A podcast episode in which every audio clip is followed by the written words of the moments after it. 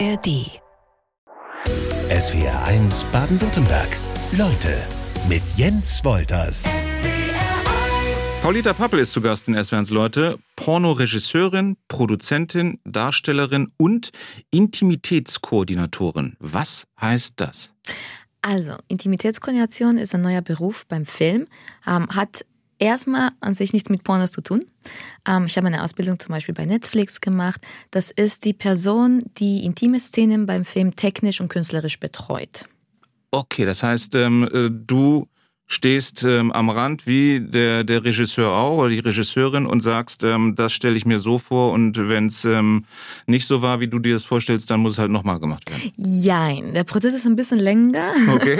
Und zwar fängt es schon da an mit, dem, äh, mit den Drehbüchern, die liest man erstmal und gibt eine äh, Bewertung an der Produktion und im besten Falle wird schon bei der Casting ähm, Anfrage äh, die Erwartungen irgendwie schon gegeben. Das heißt, wenn ich eine Rolle habe, äh, die bestimmte Sexszenen oder simulierte Sexszenen enthält oder wo die Vision der Regie eben eine bestimmte ne, Nacktheit oder Teilnacktheit fordert, dann würde das im besten Falle eben von vornherein kommuniziert. Und dann gibt's ganz viele Gespräche bis zu Proben, Choreografie, Absprachen und das Ganze findet dann eben dann so statt am Set. Paulita, wir müssen einmal kurz auf die Straße schauen. Julian, es gibt eine Gefahrenmeldung. Ja, Vorsicht bitte auf der Landesstraße Schwarzwald-Hochstraße Gamsheim. Hier zwischen dem Abzweig nach Gamshus und dem Abzweig nach Fautenbach. Hier werden Gegenstände auf die Fahrbahn geworfen. Hier bitte besonders aufpassen unterwegs. Du bist geboren, Paulita, äh, in Madrid und nach der Schule dann nach Berlin gegangen. Ähm, wie bist du aufgewachsen? Ähm, schön bin ich aufgewachsen. ähm, Spanien ist ein sehr katholisch geprägter Land, leider. Und ich hatte aber das große Glück, dass meine Eltern sehr offene Menschen sind, Atheisten, die mich eben sozusagen vermittelt haben, dass ich nicht immer das alles, was mir die Gesellschaft sagt, folgen muss. Mhm. Eine Geschichte, die in deinem äh, Buch Porno positiv auch erzählt wird, äh, die du erzählst, äh, finde ich ganz äh, interessant. Eine Mini-Geschichte eigentlich, aber die ja irgendwo eine Wirkung hat. Du bist als Zwölfjährige als Schlampe beschimpft worden, weil du was Verrücktes gemacht hast? Total crazy. Ja, ich habe einen Jungen auf die Lippen geküsst. Okay. Genau, nachdem wir Händchen halten, ähm, ja, irgendwie gelaufen sind. Und wer hat dich beschimpft? Das war jemand anders von der Schule, der es irgendwie mitbekommen hat. Oder ja, irgendwie so, ich weiß es nicht mehr. Aber es war ähm, schon mal, ich glaube, ja, für mich ist es eine wichtige Anekdote, weil es schon so früh das anfängt, dass Frauen eben für ihren Verhalten, ne, was, ich meine, das ist ja nicht mal sexuelles in Kuss, ja, aber schon verurteilt werden und sozusagen in ihren, in ihren Platz gerückt werden. Und was hat das mit dir gemacht, dass das wirklich was, was losgetreten hat für, für dein weiteres Leben? Ich glaube schon, das ist mir irgendwie hängen geblieben. Ich glaube, ich habe es erstmal nicht so ganz verstanden, aber ich habe auf jeden Fall gespürt, okay, hier, ähm, hier wird eine Bewertung auf mich ne, getan und ich werde irgendwie in eine Ecke geschoben oder wird, mir wird, ich werde fremd äh, bestimmt. Mhm. So, mir wird vor, irgendwas vorgeschrieben. Und das, es hatte mir auf jeden Fall was gemacht, glaube ich. Du hast äh, dein äh, Elternhaus schon angesprochen. Welche Rolle spielt da? Das ist natürlich dann, man versucht dann immer, ich äh, ertappt mich dann dabei, dass man dir versucht, auf den Grund zu gehen. Welche Rolle spielt Sexualität in deiner Familie? Würde mich dann aber interessieren. Ähm, ehrlich gesagt, in meiner Familie war es, äh, meine Eltern waren super entspannt, muss ich sagen. Die waren auch immer sehr offen. Ich glaube, wir sind von den wenigen Menschen in Spanien, die zum FKK-Strand gegangen sind. Mhm. Davon gab es nicht viele in Spanien damals. Ähm, und ich glaube, meine Eltern haben immer versucht, einfach eine lockerere Haltung zu haben, damit ich eben auch mit ihnen offen reden kann. Ich glaube, das war für meine Eltern am wichtigsten, dass, dass, sie, dass ich weiß, dass ich immer zu ihnen kommen kann, egal was ist. Regelmäßiger Sex ist gesund für die Psyche, sagt die Medizin, und Langzeitstudien deuten darauf hin, dass ein erfülltes Sexleben tatsächlich die Lebenserwartung erhöhen kann. Also, wer sollte eigentlich etwas dagegen haben? Paulita Pappel ist weiter zu Gast in SWRs Leute. Dein Job, der dreht sich um Sex. Was ist eigentlich guter Sex? Ich würde sagen, guter Sex ist der Sex, der dir gut tut. Und da jeder Mensch anders ist, gibt es natürlich nicht eine pauschale Antwort darauf, so von wegen das und das und das, hier, Rezept, ja. sondern guter Sex ist ein Sex, wo ich mir Gedanken darüber gemacht habe und präsent in meinem Körper bin und das eben auch meinem Partner, Partnerin kommunizieren kann, würde ich sagen. Genau, also wenn du sagst, äh, äh, er sollte mir gut tun, äh, im besten Fall ist halt eine Partnerin oder ein Partner noch mit dabei, ähm, aber das klingt dann so ein bisschen egoistisch. Ja, ich würde ich finde, einen Schritt zurückgehen. Ich finde, für Sex muss ja nicht, müssen nicht zwei Leute da sein. Masturbation wäre ja. ja. auch ne, als Solo-Sex auch bezeichnet. D deshalb sagte ich im, im besten Falle, also in, ja, laut meiner Vorstellung. Da hast du wieder eine Hierarchisierung gemacht. Du sagst, okay, Solo-Sex ist, ne, und Partner-Sex ist besser. Das ist, ist schöner. Für, für dich. Ja. Okay. Aber nicht für alle vielleicht. Das stimmt, ja, okay, gut. genau, wir wollen einfach niemandem was vorschreiben. Ähm, genau, und ich finde egoistisch, ähm, ich glaube, dass die meisten Menschen eigentlich beim Sex ja auch eine Verbindung suchen, eine menschliche Verbindung. Und ich glaube, dass das durch Kommunikation, sei ich verbal oder nicht verbal, eben stattfindet. Und ich, deswegen würde ich Sex nicht als egoistisch bezeichnen. Aber welche Rolle dürfen Egoismen beim Sex spielen? Also, dass man, dann sind wir ja auch schnell in diesem, in dieser Rollenverteilung äh, dominant ähm, sein. Was, was darf das für eine Rolle spielen? Mhm. Ich glaube, eine gesunde ein gesunder Egoismus sollte drin sein, in dem Sinne, also so verstanden, dass ich auf mich achte und Verantwortung für mich nehme und eben nicht über meine Grenzen gehe ähm, und eben gucke, dass ich eine gute Zeit habe. Also, dass ich das nicht nur, ne, viele Leute sagen so, ich erwarte vom Partner, Partnerin, dass sie mir einen Orgasmus geben, zum mhm. Beispiel. Und ich denke, man muss Selbstverantwortung übernehmen für die, für die eigene Lust, ja. Ähm, aber trotzdem muss das eben einfach alles immer natürlich im Rahmen des Einvernehmens stattfinden. Genau. Und äh, für das gegenseitige Einvernehmen ist äh, die Kommunikation wahrscheinlich ganz wichtig. Das heißt, ähm, das klingt jetzt sehr ähm, statisch. Äh, man setzt sich ja nicht vorher zusammen an den Tisch und äh, bespricht, äh, was in den nächsten Stunden passieren soll. Könnte man machen. Ich plädiere dafür, dass wir mehr Kommunikation haben. Aber ich glaube, uns fehlt total an Vorbildern und an Situationen, die uns irgendwie vermitteln oder das Werkzeug geben, um eben solche Gespräche zu führen. Und ich glaube, für viele Leute fühlt sich, also die Vorstellung, ich setze mich hin und frage dich, so, wie haben wir denn jetzt Sex? Genau. Das ist total abturnen. Und deswegen würde ich äh, empfehlen, immer langsam anzufangen. Es gibt sehr viele ne, Situation, man muss sich ja nicht hinsetzen und so kalt darüber sprechen. Man kann äh, versuchen, eine Kommunikation auf andere erstmal nicht verbal irgendwie zu zeigen. Und man kann, ne, man muss ja nicht fordern sein oder irgendwie so ne, fragen. Man kann ja, ähm, ne, man kann Sachen flüstern ins Ohr zum Beispiel. Oder man kann irgendwie ne, ja, Fragen stellen auf eine Art und Weise, die eben, ähm, wo es spielerisch wird. Ich glaube, das alles sind Werkzeuge, die wir uns aneignen können. Man braucht keine Liste mit Tagesordnungspunkten. Ähm, welche Rolle dürfen oder müssen Spaß und Lockerheit spielen? Ich würde sagen. Ohne dass man was äh, vorgeben möchte. Mm, genau, ohne jemandem was vorzuschreiben. Ich glaube, Humor kann ein total bereicherndes Element sein in der Sexualität und eben, ich glaube, je mehr wir unentspannt sind und vor allem diese Unentspanntheit kommt meines Erachtens eher aus einer Scham heraus und vielleicht sogar aus Ängste heraus. Ähm, ich glaube, das verhindert uns, eine freie und selbstbestimmte Sexualität zu haben. Ich glaube, je, je entspannter wir sind, desto mehr können wir uns fallen lassen, desto mehr können wir uns fühlen ähm, und eben desto mehr können wir unsere Sexualität erforschen und eben genießen. Und wer ähm komplett fantasielos gerade in Sachen Sex sein sollte oder vielleicht auch schon einfach äh, ganz viel ausprobiert hat, der darf sich dann Anregung auch durch Pornos holen. Würde ich sagen. Ich glaube, Pornografie, eins der vielen äh, positiven Eigenschaften von Pornografie ist, dass es eben auch inspirieren kann. Darf ich dir mal verschiedene im Internet gefundene Definitionen von Porno geben und du sagst, was du davon hältst? Unbedingt. Was sollst du jetzt auch anderes sagen? Ne? Pornografie ist eine Darstellung von erwachsener Sexualität in Videos und Bildern, bei der vieles übertrieben und nachträglich bearbeitet wird. Stimmt zum Teil. Was stimmt nicht? Ähm, ich glaube, es fasst ein bisschen kurz zusammen. Also ich glaube, Pornografie ist halt so ein vielfältiges äh, Medium. Da gibt es noch so vieles. Dass man mit einem Satz dem nicht gerecht werden kann. Ganz genau. Okay, äh, es, dann ist es mein Fehler. Ähm, ich habe natürlich immer einen markanten Satz rausgepickt. Der nächste wäre, in einem Porno geht es nahezu ausschließlich um das direkte Zeigen von Geschlechtsorganen und sexuellen Handlungen. Ähm, ich würde sagen, das trifft bei den meisten Pornos zu, aber nicht bei allem wieder. Und das Ausführlichste ähm, in Sachen Definition, das kommt jetzt vom Bundesgerichtshof. Ui. Als pornografisch ist eine Darstellung anzusehen, wenn sie unter Ausklammerung aller sonstigen menschlichen Bezüge sexuelle Vorgänge in grob aufdringlicher, anreißerischer Weise in den Vordergrund drückt und ihre Gesamttendenz ausschließlich oder überwiegend auf das lüsterne Interesse des Betrachters an sexuellen Dingen abzielt. Die Betrachterin übrigens, die wurde hier vergessen. Die wird oft vergessen. Das ist ja fast poetisch, oder? Diese Beschreibung findest Geht du nicht? So. Nein. Ich finde diese Beschreibung von, oder diese Definition von Pornografie, was ja eben eine juristische ist, ist veraltet, die ist nicht mehr zeitgemäß und die ist vor allem ähm, problematisch, weil sie Pornografie eben als was Gefährliches darstellt ähm, und leider in der Konsequenz auch Pornografie von Straftaten nicht hart und klar genug trennt. Ärgert dich sowas, ähm, wenn es, wenn sowas immer noch im, im, im Raum steht und das ja hier jetzt nicht irgendwie auf irgendeiner Internetplattform, sondern vom Bundesgerichtshof? Ähm, hebst du da den Finger oder schreibst vielleicht mal eine Mail hin? Das äh, könnte man mal äh, aktualisieren.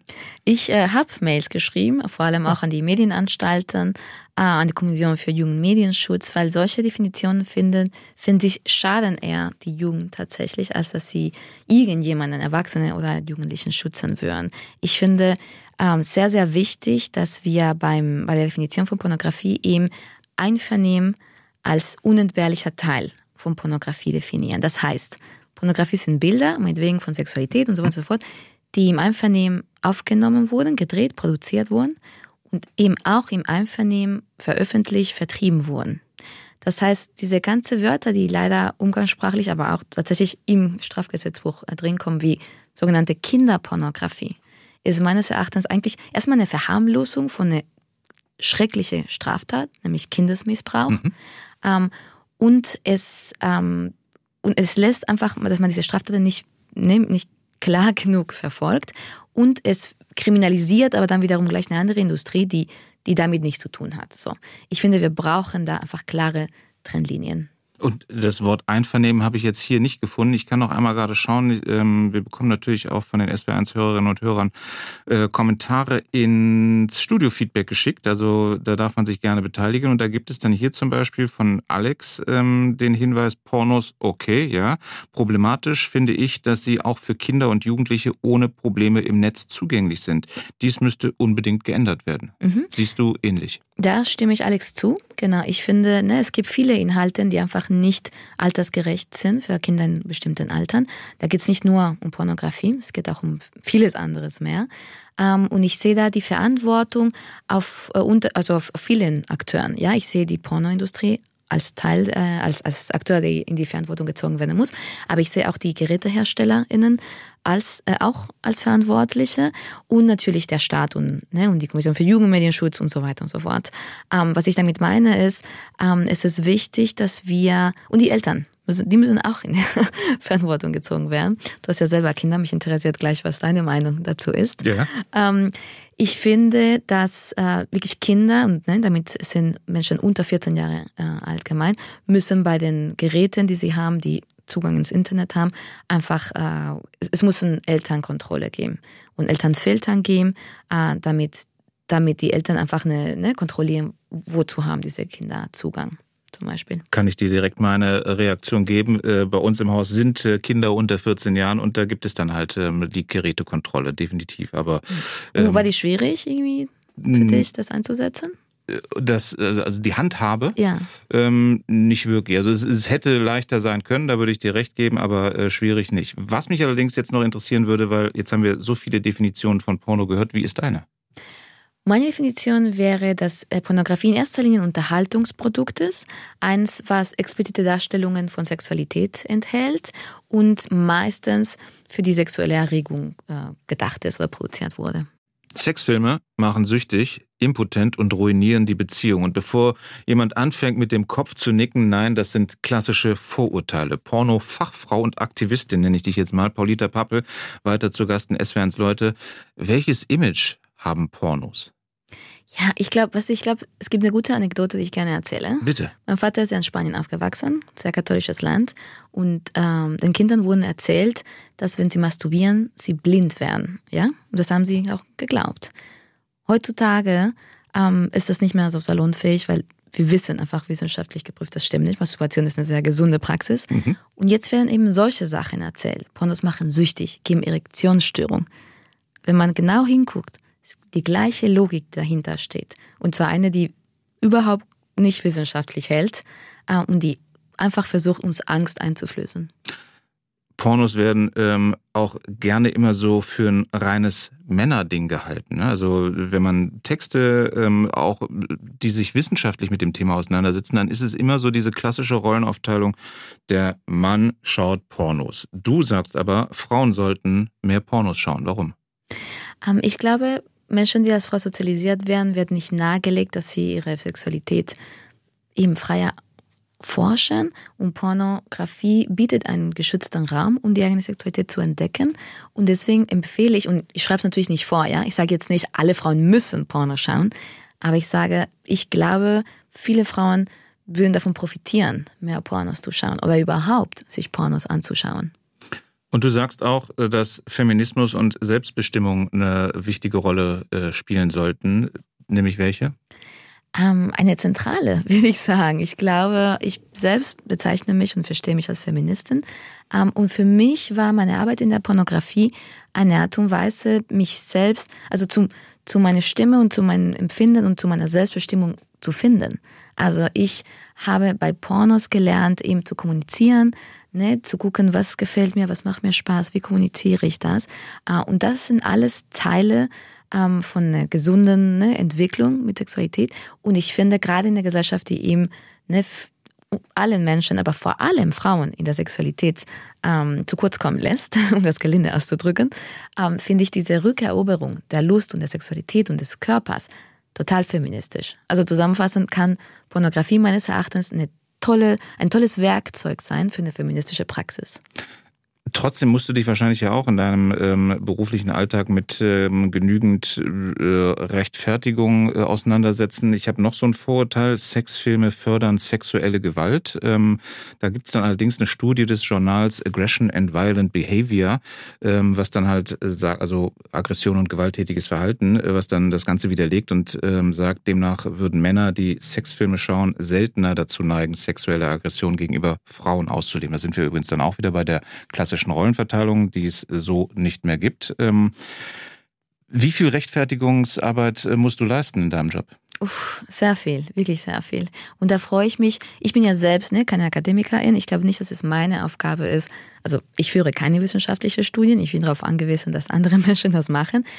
Und aber auch im, im Hochschulbetrieb gibt es ja auch sehr viele ähm, Grenzen ne, und Vorurteile und bestimmte Sachen werden eben gefördert oder nicht gefördert. Und an der Stelle würde ich eigentlich gerne Marita Oeming nennen. Sie hat ja auch ein Buch ausgebracht, Porno, eine unverschämte Analyse. Und wenn man sich eben mit Studien äh, auffassen möchte und tatsächlich ne, sich mit den echten Ergebnissen von diesen Studien und nicht die sensationalistische Interpretierungen von den Medien irgendwie äh, sich auseinandersetzen möchte, empfehle ich ihr Buch. Macht dich das müde? Es macht mich traurig. Es macht mich tatsächlich traurig, dass Menschen so sicher sind manchmal von ihrer Meinung, die sagen so, so ist das. Und ich immer so, sorry, aber so ist es nicht. Es ist wirklich deine sehr große Projektion deiner Angst ähm, ne, und deiner eigenen Scham und ja, aber vor allem Angst, die, die ich da sehe. Und das macht mich traurig. Wenn wir irgendwo in der Kneipe oder im Café sitzen, dann hören wir vielleicht vom Nachbartisch, dass dort über den letzten Urlaub oder den Job geredet wird, aber über Sex doch ehrlich gesagt nie. Pornoproduzentin Paulita Pappel ist weiter zu Gast in SWRs Leute. Ist das Thema äh, für den öffentlichen Raum nicht geeignet oder wieso taucht das da so selten auf oder gar nicht? Ich würde mir wünschen, dass wir mehr über Sex sprechen, weil ich glaube, es gibt immer noch ein großes Tabu. Heutzutage wird viel gesagt, ah, wir wohnen in einer übersexualisierte Gesellschaft. Und ich finde, das stimmt so nicht ganz. Es ist immer noch, uns fällt allen immer noch sehr schwierig, über Sexualität zu sprechen, in unterschiedlichen Kontexten, privat oder eben professionell. Ähm, und ich glaube, wir könnten alle davon profitieren, wenn wir einen unbeschwerteren Umgang damit finden könnten. Machen wir uns aber nichts vor, es hat ja auch was mit, mit Scham zu tun. Ne? Also dir jetzt irgendwie zu erzählen, ähm, wie mein Sexleben zu Hause abläuft, würde ich jetzt hier sogar noch bei laufenden Mikrofonen wahrscheinlich auch ungern tun. Und Scham gibt's auch bei dir. Absolut. Und ich glaube, ähm, Scham äh, muss ja nichts Schlimmes sein, in dem Sinne, wie du das gerade gesagt hast. Du hast eine Grenze, du möchtest vielleicht nicht ne, bestimmte Sachen aus deinem Privatleben hier in der Öffentlichkeit preisgeben. Und das ist ein gutes Recht. Und das sollte natürlich jeder Mensch respektieren. Ich selbstverständlich auch. Ähm, aber diese andere Scham, die uns eher verhindert, ähm, über etwas zu sprechen, weil wir uns schlecht darüber fühlen. Äh, ne? weil, wir, weil wir uns fragen, darf ich das? Oder die Frage, die sehr, sehr oft halt aufkommt, bin ich normal? So, ne, ist es normal, dass ich hierauf stehe und dass ich das fühle oder dass ich, dass mich das kickt oder erregt? So, das ist eine Frage, die bei vielen, vielen Menschen irgendwie aufkommt und dass wir das nicht offen fragen können und irgendwie dafür nicht auch Antworten bekommen, das schadet uns, würde ich sagen. Wann hattest du ein großes Schamgefühl schon mal? Naja, ich, ähm, ich kann mich zum Beispiel erinnern an das allererste Mal, wo ein Porno von mir im Kino gezeigt wurde. Mhm. Das war natürlich, das war wirklich ein sehr, es war schon ein sehr besonderer Moment. Dass du dich nicht zurückziehen konntest, sondern Genau, ich stand da in so einem gefühlten ne, 100 Leute Kinosaal und ich wusste, okay, gleich läuft auf der großen Leinwand mein Sex, so wie ich Sex habe. Und es war eine Mischung aus Gefühlen, es war eine Achterbahn, ehrlich gesagt, weil einerseits ne, war ich total aufgeregt und ich habe mich gefreut und ich war wirklich super stolz über das Projekt und über mich und gleichzeitig wollte ich nur den Kopf in den Sand stecken, ja, und irgendwie verschwinden und habe wie vor Scham gestorben. Aber wir machen ja durchaus schon Unterschiede, finde ich. Ne? In, in Büchern äh, und auch, äh, was mir sehr nahe liegt, sind dann halt Musikvideos. Da begegnet uns ja durchaus Sex und auch Pornografie. In Filmen, ähm, oder wenn das in Filmen auftaucht, dann werden die Stimmen aber relativ schnell, die dagegen sind, auch laut. Warum ist das so? Warum gibt es diese Unterscheidungen? Ich glaube, es sind, äh, wenn ich das kurz zusammenfassen könnte, auf einen Satz, ja, das wäre mal was. Ähm, ich glaube, wir haben historisch einfach, und ne, vor allem seit dem 19. Jahrhundert und mit dem ähm, Aufkommen des, des Bürgertums, leider eine sehr komplexe Beziehung zu Sexualität. Ne, eben Sexualität ist was, was im Privaten stattfinden muss und man darf irgendwie nicht drüber sprechen. Ähm, und gleichzeitig ist heutzutage, ne, wird mit Sexualität eben ganz viel Werbung und ganz viele Filme und es, es kommt also es gibt, glaube ich, ein, ein großes Bedarf bei Menschen, einfach ähnlich mal offener über Sexualität zu sprechen. Das ist ja auch die Frage der Raum dafür. Ne? Also jetzt begegnen wir uns das erste Mal. Vielleicht würde ich dir das beim ersten Mal nicht gleich erzählen, ähm, wenn ich da das Bedürfnis hätte, dir was loszuwerden. Aber ich kann natürlich mit Freunden oder sollte auch mit Freunden oder auch in meiner, ähm, in meinem Fall mit meinem Bruder zum Beispiel darüber reden. Ähm, das ist ja extrem wichtig, dass man darüber redet. Egal mit wem. Ich muss nicht in Bus und Bahn machen. Ganz genau. Ich finde, dafür gibt es Räume. Es ist ja wie mit allem anderen. Du erzählst auch nicht die erste Person, die du triffst, über deine letzte Untersuch Analuntersuchung oder Magen-Darm-Untersuchung. So. Aber es gibt für alles Räume und wir müssen auch darüber, wir müssen auch lernen, eben sowas auszuhandeln. Ne? Es wäre auch grenzüberschreitend, wenn ich hier hinkomme und dir irgendwas total Privates erzähle, was du gar nicht wissen möchtest und andersrum genauso. Äh, man muss genauso wie in anderen Themen einfach lernen, einen Umgang zu finden, der, der eben auch ein Vernehmen im Zentrum rückt. Ist es wichtig, einen, einen prominenten Paten, äh, eine Patin zu haben? Dann denke ich jetzt eher mal an Jan Böhmermann, weil ich den eben schon erwähnt habe. Ähm, Entertainer, Satiriker. Mit dem hattest du eine Zusammenarbeit. Wie sah die tatsächlich aus? Das war echt ein großer Spaß. Es war sehr, sehr schön. Und ich hatte ja jahrelang davor irgendwie so als Provokation gesagt, ähm, eigentlich wäre es ne, das Konsequenteste, wenn der Staat Pornos fördern würde. Ähm, ich habe mir dabei nicht wirklich was erhofft. und dann eines Tages bekomme ich eine E-Mail von der Redaktion von Magazin Roy ZDF Magazin Royal und die sagen, wir machen jetzt ein öffentlich-rechtliches Porno, magst du Regie führen? Ich dachte mir so, wow, toll, Hut ab.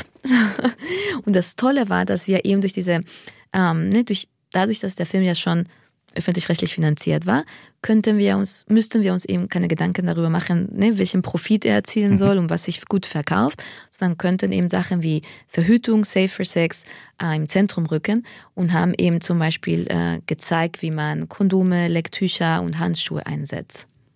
Also durchaus mit einem ähm, Nährwert, Mehrwert. Auf jeden Fall. Ich glaube, es war wichtig zu gucken, okay, es gibt so viele Formate, die noch möglich wären, wo man irgendwie Aufklärung treiben kann, aber nicht so eine Aufklärung, die mit dem behobenen Zeigefinger irgendwie und hier Banane und Kondom drüber mhm. stülpen, sondern einfach eine lustbejahende, lustfördernde Aufklärung kann man ja auch machen. Und das war so ein bisschen unser Versuch und Experiment. Und ähm, ich finde, es ist gelungen. Was denkst du? Ich äh, finde es auch. Ich finde es auf jeden Fall ähm, gewagt und äh, die Reaktionen waren ja dann auch ähm, sehr vielseitig. SWR 1 Baden-Württemberg. Leute. Die Kirche hat unsere Sexualität immer mit Angst kontrolliert. Das sagte Sexaktivistin Paulita Pappel weiter zu Gast in SWR 1 Leute. Mit welchen Punkten unterfütterst du diese Aussage? Naja, ich würde sagen, ähm, eins der, also ne, alle monotheistische Religionen versuchen, die Menschen zu kontrollieren und Sexualität ist einfach ein riesiger Teil unserer Identität und unseres, also Sexualität im weitesten Sinne des Wortes und auch unseres Zusammenlebens und Beziehungsentwürfe ne, und so weiter. Ähm, und ähm, die, die Kirche, ausgerechnet, also vor allem in meinem Fall ist die mir mehr bekannt ist in die katholische Kirche, ist einfach dafür ne, bekannt, dass sie versuchen, alles, was Sexualität äh, irgendwie betrifft, irgendwie zu dämonisieren und als Gefahr darzustellen. Auch dann halt so einschränkt, Sex nur in der Ehe, ähm, gegenseitiger Spaß ähm, äh, ist eher nicht so. Genau. Ähm, das ist aber auch noch ein großes Feld, was man zu bearbeiten hat. Absolut. Und das Problem ist, glaube ich, dass wir uns nicht dessen bewusst sind, was das für noch für einen Einfluss auf unser Leben hat. Also es gibt also es gibt heutzutage in den USA sehr viele evangelikale Organisationen, die sehr viel Geld haben, ähm, leider und sehr viel Macht und wirklich eine riesige Lobbyarbeit machen, die bis uns rüber schwappt, leider, ähm, weil sie äh, eben so Sachen wie Porno macht süchtig, Porno macht Erektionsstörungen, zerstört Ehen oder Beziehungen. Ähm, und das wird, wird oft von den Medien so sensationslustig aufgegriffen und nicht richtig hinterfragt. Und das finde ich fahrlässig. Dabei ähm, hat man ja manchmal den Eindruck, die Kirche sei bemüht. Es äh, gab ein äh, Genderpapier des Vatikans 2019, wenn ich es richtig auf dem Zettel habe, sollte eigentlich ein Angebot zum Dialog sein, wird dann allerdings von Kritikern eher als äh, eine Ideologie bis hin zur Kindeserziehung ähm, äh, als, so, als solches angesehen. Ähm, das macht ja dann mehr kaputt, als dass es irgendwie hilfreich ist. Ich, ich will nicht damit anfangen, wie, viel, ne, wie viele Äußerungen vom Vatikan gekommen sind gegen Pornografie und wie heutzutage ne, der Papst selbst die Pornografie als der Teufel immer noch beschreibt. Also ich glaube, da ist von Dialog und von ne, Bereitschaft, äh, ne, einen, einen zeitgemäßeren Umgang zu finden, nicht die Rede. Das ist ja wahrscheinlich auch eine ähm, gewisse Angst auf Seiten der Kirche, dass ähm, durch äh, Genderforschung etwa das Menschenfamilienbild ähm, bedroht wird und dass man dann versucht, dieses kirchliche Weltbild zu verteidigen. Ähm, das steht doch im kompletten Gegensatz zu dem, was, was du so eigentlich vertrittst. Absolut. Und ich will nur klarstellen, dass ich wirklich ne, gegen den persönlichen Glauben von Menschen überhaupt niemals was sagen würde. Das ist natürlich ne, eine sehr persönliche Kasse und, und ich respektiere das absolut. Aber ich finde, die Kirche als Institution ähm, hat uns wirklich allen ne, sehr viele Schaden gefügt und es ist an der Zeit, dass wir, wie gesagt, ihren politischen Einfluss mindestens hinterfragen. Hattest du je die Chance, mit Verantwortlichen der Kirche genau über das Thema zu reden und deine Interessen zu vertreten? Interessant. Nee, ich hatte nicht die Ehre und den Spaß, das zu machen. Ich bezweifle, also wenn schon irgendwie Antiporno-Feministinnen nicht mit mir reden wollen, bezweifle ich, dass äh, Priester überhaupt ähm, das bereit dafür Also das Thema gehst du dann gar nicht an, indem du da ähm, eine, eine Mail loswirst. Welche Rolle, du hast gesagt, ähm, in Spanien, deinem Herkunftsland, äh, spielt die Rolle eine wichtige Rolle, hast ein Beispiel deines Vaters auch genannt. Ähm, welche Rolle spielt die Kirche jetzt in deinem Leben?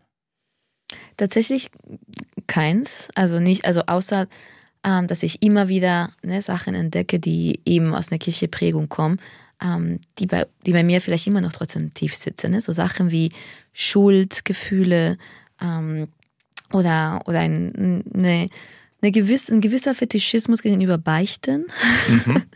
Ich finde mittlerweile ist, äh, also mein persönlicher Umgang mit solchen Sachen ist, dass ich merke, dass, oder ich, ich versuche das Positive sozusagen dran zu sehen und ich merke, dass dieses ganze Kirchen- und Religionsstoff sehr viel für sexuelle Fantasien äh, Futter ist.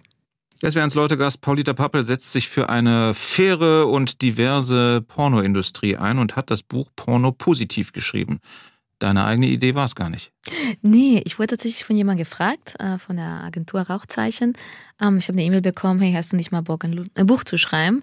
Und ich dachte mir so, ja, wollen wir nicht alle mal ein Buch schreiben? Ich jetzt nicht, aber ich finde gut, dass du eins geschrieben hast. Ähm, und das war dir dann schon vom Thema her gleich klar oder wurde dir das auch mit an die Hand gegeben?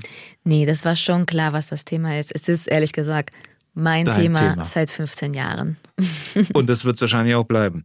Ähm, und natürlich weißt du dann auch, ähm, das Thema äh, Sexualität, Porno, das liefert schon genügend Sprengstoff. Und dann hast du auch noch in deinem Buch ein Kapitel, Wer denkt an die Kinder, wo du äh, dich mit Sexualkunde an Schulen beschäftigst. Ähm, und was bekommst du da tatsächlich? Du kannst dich an deine eigene Schulzeit erinnern, aber was bekommst du da tatsächlich aktuell aus dem Unterricht sozusagen noch mit?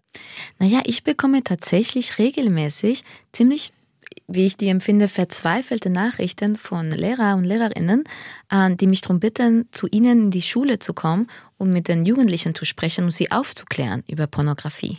Und ich denke mir so, okay, wie, was für ein Mangel an Ressourcen mhm. gibt es in diesem Land, dass die Lehrer und Lehrerinnen irgendwie eine Pornoproduzentin fragen müssen, weil sie sonst nicht wissen, wie sie ne, eine vernünftige Aufklärung den, den Kids anbieten. Das ist schon merkwürdig. Aber sie fragen ja wahrscheinlich aus gutem Grund dich, weil du ja für, eine, für einen gewissen Umgang mit dem Thema nun mal stehst, wie wir jetzt hier auch deutlich gemacht haben. Aber das heißt für dich, ähm, du gehst diesen Schritt in Schulen, wenn du die Möglichkeit bekommst, oder hast du Sorge, dass dann im letzten Moment die Schultür doch zubleibt? Ich habe mich tatsächlich entschieden, das nicht zu machen. Ähm, aus unterschiedlichen Gründen. In erster Linie bin ich eben keine Erzieherin und ich sehe das nicht als meine Aufgabe. Aber ich hätte, ich habe auch die Befürchtung, dass wenn ich das machen würde, und ich würde das wirklich nur für ne, für die Aufklärung machen weil ich wirklich glaube, dass diese Aufklärung dringend notwendig ist. Ähm, ich denke, dass es gäbe bestimmt Stimmen, die mir vorwerfen würden, ich versuche da Werbung zu machen mhm. und sozusagen Minderjährigen noch bevor sie 18 sind als, ne, als Porno Konsumentinnen zu gewinnen. Und das möchte ich nicht. Das heißt, du würdest dadurch dann eventuell dein ganzes ähm, Gewerbe oder deine ganze Arbeit gefährden. Ganz genau, ja. Pornopositiv ist der Titel deines Buchs. Die pornopositive Gesellschaft von Paulita Pappel. Wie würde die aussehen? Oh, die wäre so schön. Wir würden Pornografie eben nicht als Problem oder als Gefahr sehen, sondern eben in erster Linie als Unterhaltungsprodukt und als äh, eine Chance. ähm, wir würden über Sexualität offener sprechen. Wir hätten viel mehr Informationen und Ressourcen ähm, für uns allen, ähm, um eben unsere Sexualität zu entdecken, zu erforschen, zu genießen. Wir würden das Konzept der sexuellen Selbstbestimmung wirklich ins Zentrum rücken, auch ins Zentrum vom Sexualstrafrecht. Ähm, und wir wären alle wahrscheinlich so ein bisschen entspannter und befriedigter. Und du machst ja auch deutlich, es heißt dann nicht ähm, in deiner Vorstellung, dass äh, es ähm, äh, Sex an jeder Ecke, äh, an jedem Tag, zu jeder Zeit geben sollte für jeden, sondern diese Freiheit logischerweise lässt du uns dann noch, ähm, dass wir selber was damit anfangen können, aber einen gesünderen Umgang damit, den wünschst du dir. Absolut, aber ganz genau wie du sagst, ich würde niemandem was vorschreiben. Für mich heißt Porno positiv nicht, alle müssen Pornos machen oder gucken oder was auch immer. Es muss am Ende des Tages jeder, jede für sich entscheiden.